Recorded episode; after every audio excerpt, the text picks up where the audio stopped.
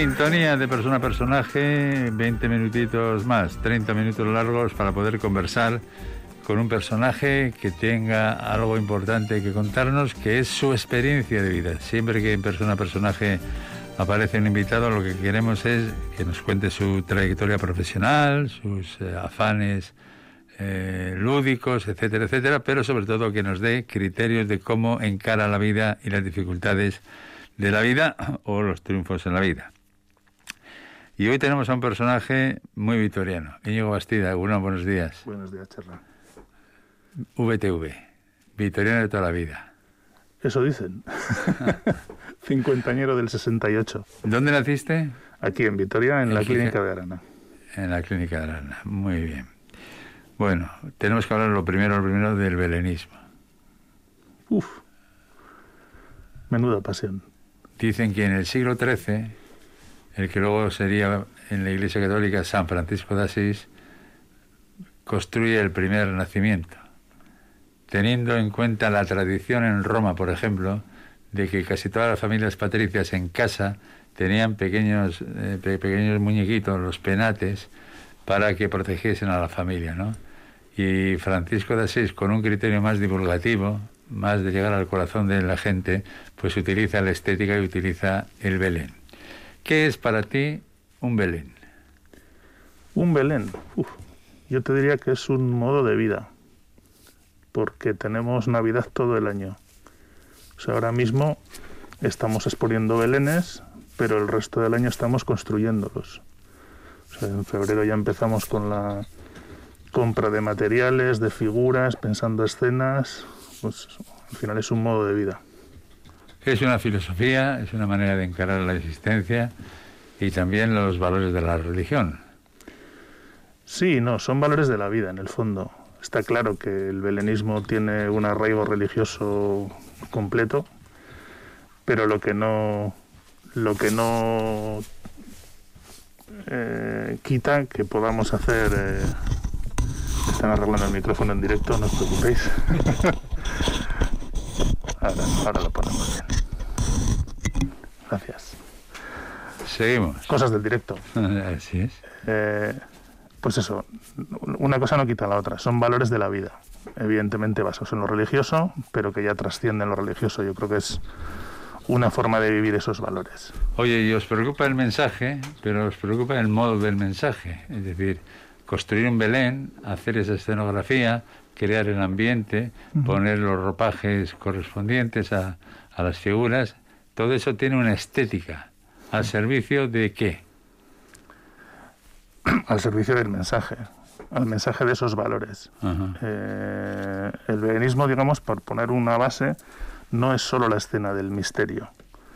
Desde el punto de vista de las asociaciones, son hasta 33 escenas distintas, un poco de la infancia del niño Jesús y previa, y todas ellas tienen cierto mensaje y en algunos casos hasta muy paralelo a lo que está pasando hoy, ¿no? Una escena muy clara es la huida a Egipto. Eh, la huida a Egipto por un mensaje divino de que van a por los niños a por los y lo van a ejecutar me parece muy paralelo a lo que está pasando en Siria con la inmigración. Es un mensaje actual. Y de hecho hay belenes que están jugando hoy en día con ese doble mensaje. ¿Cuándo nace Íñigo? ¿Cuándo nace la Asociación de Belenistas de, Álava?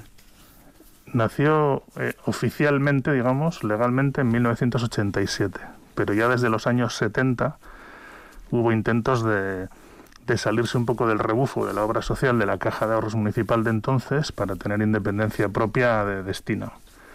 Pero hasta el 87, por unas cosas o por otras, no, no se logró. ¿Cuántos miembros actualmente están Ahora mismo somos unos 125, 110 por así decir en activo y el resto eméritos o, o pues, no, no, tan activos por edad. Por, edad y por actitud, ¿no? Porque algunos se escaquearán más que otros. No, yo creo que... Todo es altruista y ahí no hay dinero por, por medio de... Exacto, no, no, hay dinero, y, y, pero la gente lo hace por muchas cosas. O sea, eso que hablamos de valores, una de las cosas que nosotros fomentamos dentro de la asociación es el espíritu de grupo y tenemos lo que llamamos entre risas nosotros la asociación merendista, más que la asociación belenista. Esa es la clave de, de seguir adelante. Está, está bien eso, ¿eh? la asociación belenista, bueno. Eh, ¿Qué figura te llama a ti al corazón? El niño. El niño.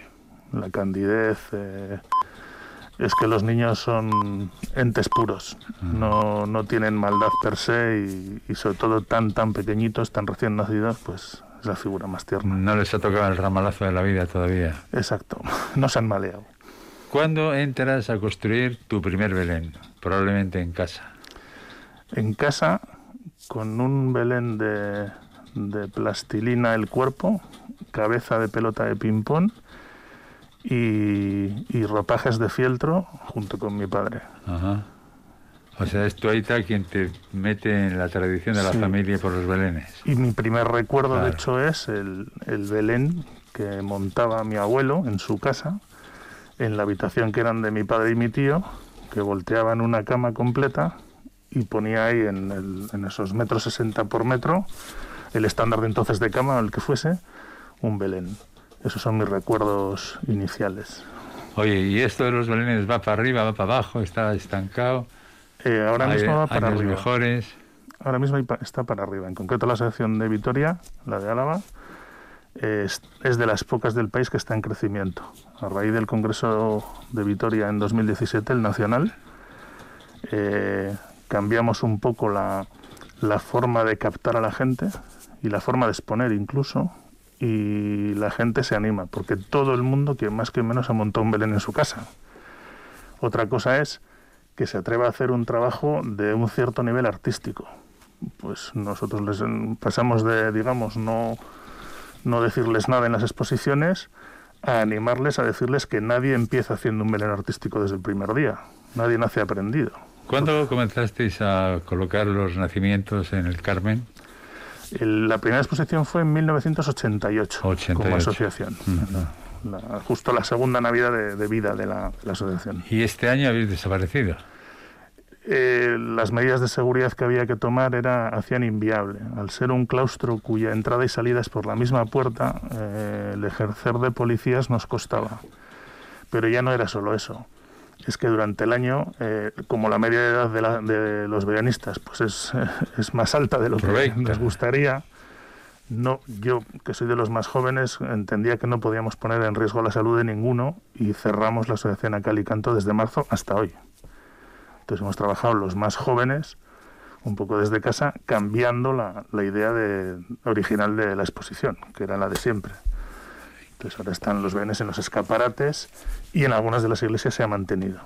A mí me parece una excelente idea esa de descentralizar lo que estaba antes en el Carmen por cuestiones sanitarias y llevarla a la ciudad, ¿no? En Mm. cualquier no en cualquier escaparate, no sé Sí. cuántos escaparates, Eh, han sido cerca de 90 90 escaparates. y seguramente sea una cosa que, que- que llegue para quedarse. Que Y- los bienes y yo creo que tenéis que identificar, porque hay mucha gente, yo he, he tenido esa experiencia de, ¿esto qué es? Mm. Y, y parece que es eh, peluquería Chuchi la que ha montado el escaparate. no, no, esto es de la Asociación de Belenistas de, de Álava, ¿no? De Belenes de Álava. Sí, en o ese sea que caso, os felicito porque esa me parece una buena idea de mantener la tradición del Belén y al mismo tiempo adaptarse a las circunstancias del COVID-19. ¿Eres un tío habilidoso con las manos? Yo creo que sí. Otra cosa es que igual quizá yo soy más, estoy más dedicado a la gestión del mundo del Belén, pero sí hago mis, mis cosas. Haces tus pinitos. Lo que te enseñó el abuelo, sobre todo mi padre. O sea, mi Lo profesor ha sido mi padre. El, el abuelo era, era un autónomo peluquero de la calle Herrería, junto con su hermano, que su- la peluquería de hombres daba, la de mujeres daba la herrería, la de hombres daba a la, a la calle Diputación. Y el de este, el, el- el hermano de mi abuelo era el tío de Chapi, o sea, el padre de, de Chapi, o sea, para que te hagas una idea. Y, y ellos, o sea, vamos, ponían el Belén, pero su profesión, justo además en esas fechas, no les dejaba mucho tiempo libre. había mucha demanda, había que estar fino para las fiestas. Exacto. Eh, ¿Cómo es esta ciudad? ¿Cómo? Íñigo, ¿esta ciudad cómo es? ¿Cómo es? Si tienes que explicar a un turista inglés que, se eh, pierda por aquí un día. Para mí mi ciudad es la gran desconocida porque primero nosotros los vitorianos no la sabemos vender. Creo que no tenemos nada que envidiar ni a Bilbao ni a, ni a San Sebastián como cercanas, que las dos son maravillosas. El cambio en Bilbao ha sido espeluznante para bien. Pero es que nosotros no hemos dejado de tener lo que teníamos, pero no sabemos vendernos o, no somos buenos embajadores de nuestra ciudad. Yo sí lo soy. O sea, yo me traje el Congreso de 2017 aquí, de Belénes, aprovechando que era presidente de la Federación Española en ese momento, para que conociesen nuestra ciudad. Y la vendemos tan mal que no, somos, no fuimos capaces de poner muchas piezas del Belén de la Florida para una cuestión de cuatro días que nos hubiera vendido la releche. Y es una de las cosas que yo achaco a esta ciudad, no a sus dirigentes, sino a nosotros mismos como ciudadanos, no sabernos vender. Tenemos una ciudad para vivirla, es espeluznante, pero no somos bilbaínos, somos vitorianos. Pues, pues estamos bien, si en el siglo XXI no sabemos vendernos, apaga y vámonos. Sí, tal cual. Lo que suele ocurrir precisamente lo contrario, que en el que más importante de lo que hay en la ciudad es lo que se construye en la imagen hmm. publicitaria o mediática o de, o de internet. Eh, ¿Tenemos complejo?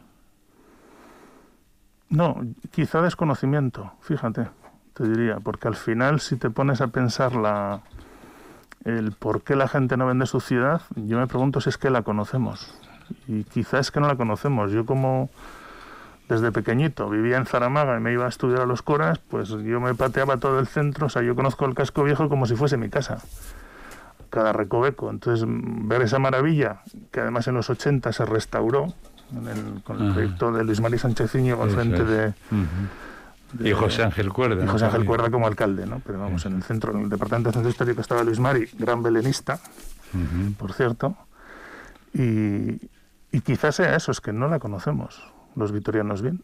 Y bueno, era que cada vez es algo más grande, aunque hemos limitado por, los, por el anillo verde de la ciudad, mi percepción es esa, que no la conocemos y por eso no la vendemos.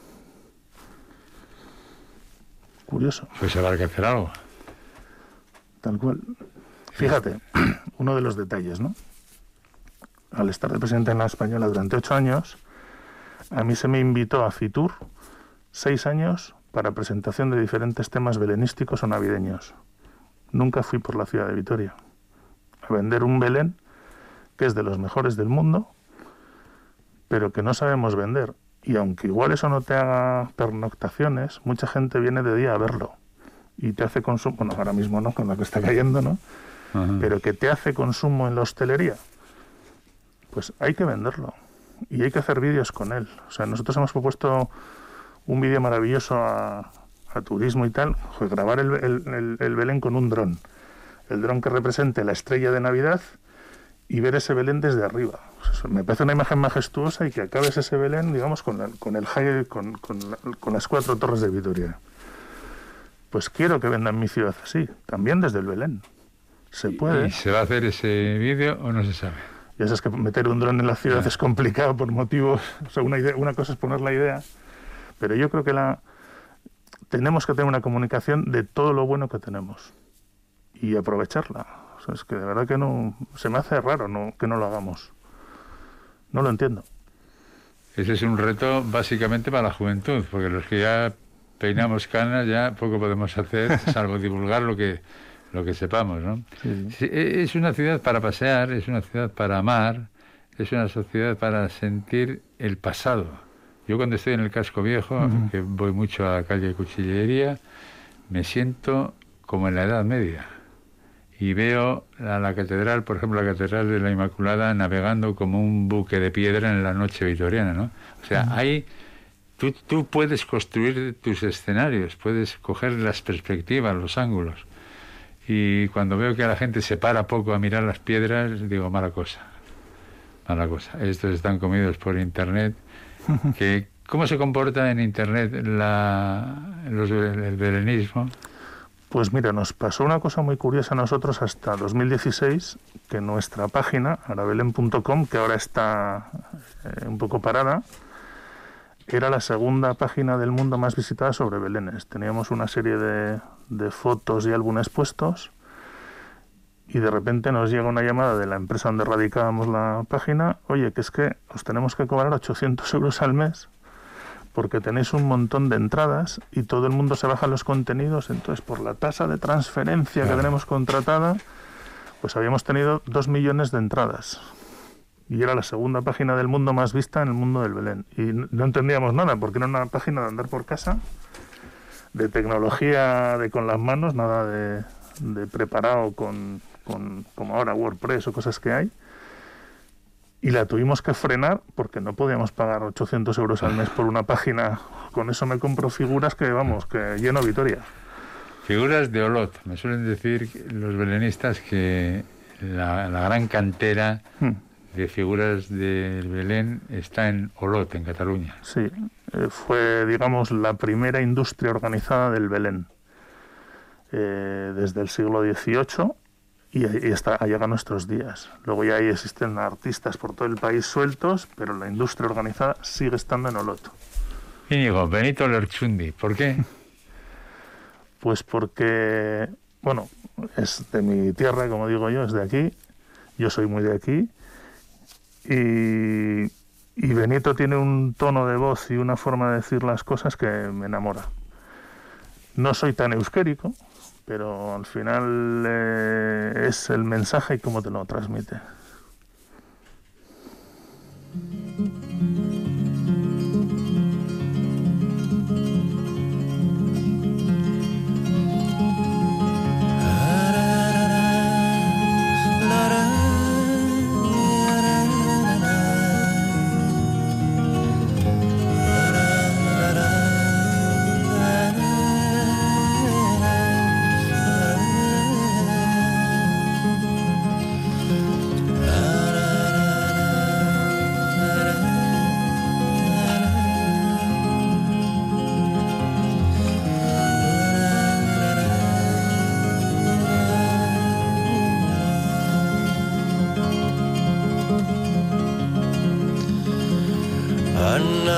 gece da eskünte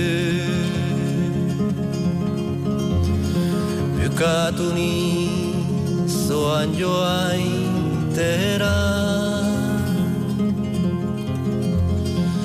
Ene opilaren egitera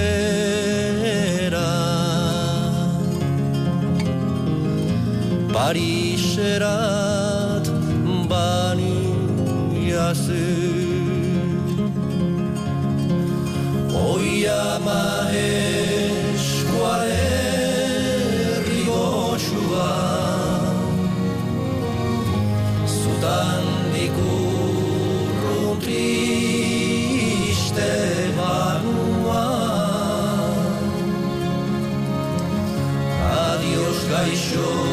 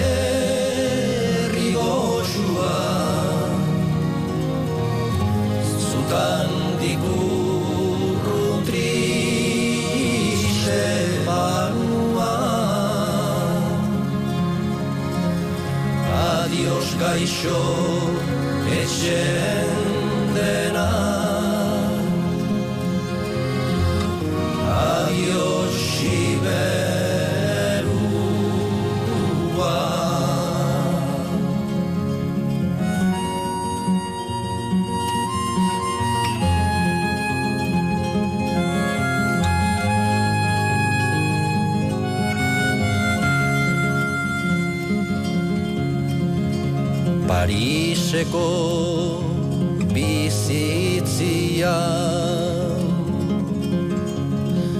Lankostu zuriaz bagiazu Bena berantzen zutadazu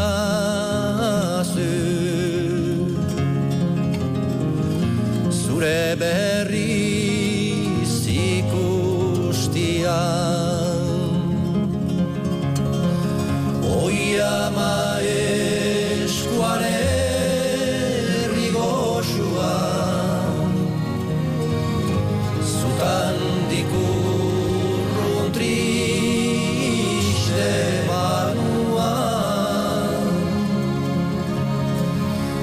adios gaixo etxen.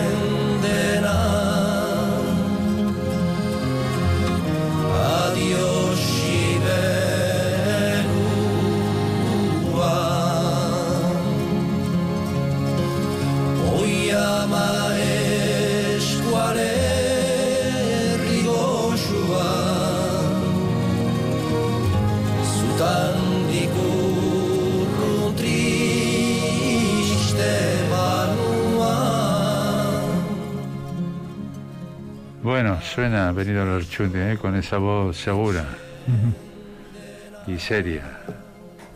Sabe desgranar el texto y llegar con las canciones al corazón, ¿no? Bueno. esa canción en concreto me trae... Estuve a punto de irme a dirigir una empresa de ropa de sport al norte de Huelva y la escuché mucho por tomar la decisión y dije que no me iba de casa. No te vas de casa. No. La casa que tiene que estar siempre abierta. ¿Tiene perdona? La casa tiene que estar abierta, ¿no? Sí. A casa, esta mañana he oído en una radio, que no era la mía, eso de que a casa eh, no se va. A casa se vuelve. Se vuelve. Siempre se vuelve. Bueno, vuelve a casa por Navidad miles y miles de personas con problemas para encontrar su pequeño Belén, su pequeña cueva en la que guarecerse. Bueno, ¿qué valores, Íñigo, reconoces como importantes en la vida? la honradez. Pues hemos empezado bien. Sí. Si esta sociedad se caracteriza por algo es porque es honrada. Dice, no utilice la ironía unzueta, que en la radio la ironía no se nota. Pues eso, lo vuelvo a decir. Esta es una sociedad básicamente honrada, no corrupta, bien clara en sus ideas, mm. fraterna, solidaria, abierta. ¿Qué más quiere? ¿Quiere el mensaje del rey? El mensaje del rey sigue lo, lo repito. Por cierto, ¿escuchaste el, discurso del rey? Sí, porque como no había otra cosa casi que hacer. ¿Y, qué te pareció? ¿Qué te pareció? Ciudadano, ciudadano. Eh, un ciudadano discurso, Un discurso estándar. Y vale, entiendo que es una figura que no puede mojarse, pero es que es tu único momento de salir en antena dirigiéndote a tus ciudadanos. Entonces creo que tienes que mojarte más. Y ese papel que supuestamente tiene de moderar es el momento de hacerlo no decirme un discurso estándar. Ahora mismo la política está tan revuelta que es el momento de decirlo. No, no entiendo. ¿y la sociedad está revuelta y los políticos están revueltos o están los políticos y la sociedad les contempla Algunos políticos un quieren poco revolver. asustados, ¿no? Algunos políticos quieren revolver la sociedad. Y no sé qué buscas en una sociedad revuelta, no lo entiendo. Eh, dentro de esos valores que hablábamos antes, eh, honradez, eh, honestidad, humildad, las tres Hs, eh, si se la aplicaran, y además saber hablar, no decirme tu discurso, saber moderar y modular tu discurso. cosas que hemos tenido aquí en el País Vasco que en su momento han sido muy extremas, ahora mismo están más centradas que algunos discursos que yo oigo en políticos en Madrid. Y me parece asombroso como, como ciudadano Íñigo Bastida.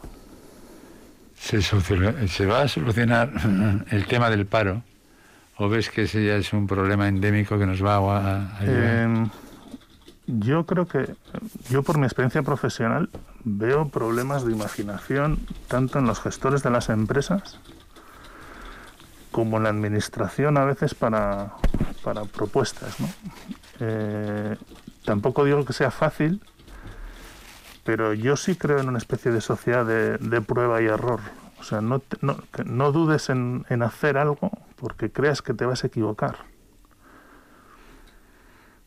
Y eh, a veces hay que probar y arriesgar en, temas. Eh, no sé. Yo les veo a los políticos, ahora mismo todos los que impulsan al final con leyes cosas, les veo como con cortapisas, con miedos. ¿no? A ver, no, no pasa nada si dentro de cuatro años no te eligen porque te hayas equivocado, pero lo has intentado. Y yo soy un ciudadano que valoro que se intenten cosas. Es que ahí puede haber una clave de, de la situación que estamos viviendo, ¿no? El político hace cosas para mantenerse en el poder que me parece que es muy legítimo, pero que hay que pensar en solucionar cosas para que los ciudadanos que tienen problemas vean que algunos problemas se les aminoran o se les solucionan. el otro día, Charra, en el pregón de, Navidad, una de las cosas que hemos podido salvar, eh, fui, entre comillas, políticamente incorrecto, porque felicité a las instituciones que estaban ahí por el trabajo que habían hecho. ¿Quién estaba entrenado para esta situación? Ni yo como ciudadano, ni ellos como políticos. Entonces, ¿se han equivocado? Pues claro. ¿Querían equivocarse? No. Yo como ciudadano tengo que valorar que se hagan cosas. El éxito, el fracaso de, de, esa, de esas decisiones eh, no creo que no sea por la buena voluntad de cómo se han tomado. Pero es que hay gente que simplemente por el hecho de tomarlas, otra gente, los que no están en el poder y es muy fácil hablar desde fuera, eh, lo atacan. No lo sé. Sentémonos todos, pactemos, joder, no es una situación normal, dejemos las ideas a un lado y centrémonos en sacar a esta sociedad adelante. Pero esto de pactar, Íñigo, debe ser muy complicado. Fíjate los europeos cómo hemos andado en, las últimas jornadas, ¿no? Que, que, si entrábamos, que si no entrábamos, que si se salían o no se salía.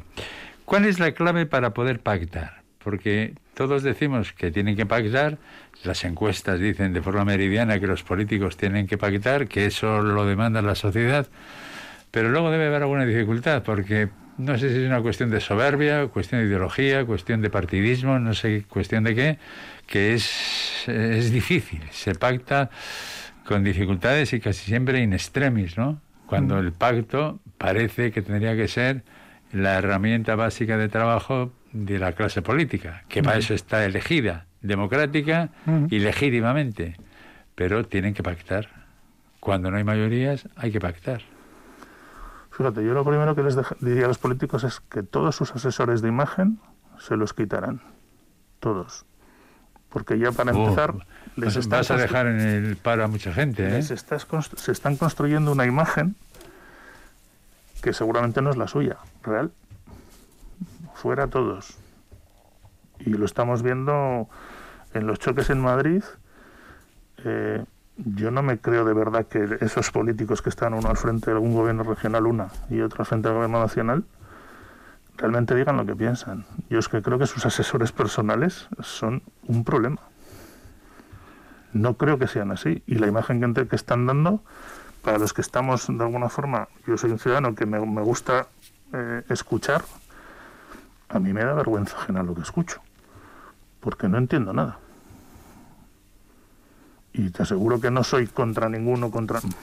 Yo, a mí me gusta escuchar, bueno, además en mi papel por mi parte pública, eh, nadie sabe ni cómo pienso ni nada, porque me gusta eso, escuchar. Y veo que no, no me convencen. Es que si vas a convencer a los tuyos, no, no veo que necesites ni asesores ni nada. Bueno, escuchándote ha estado y atentamente Aracho y Cochea para construir este apunte que él te ha visto así.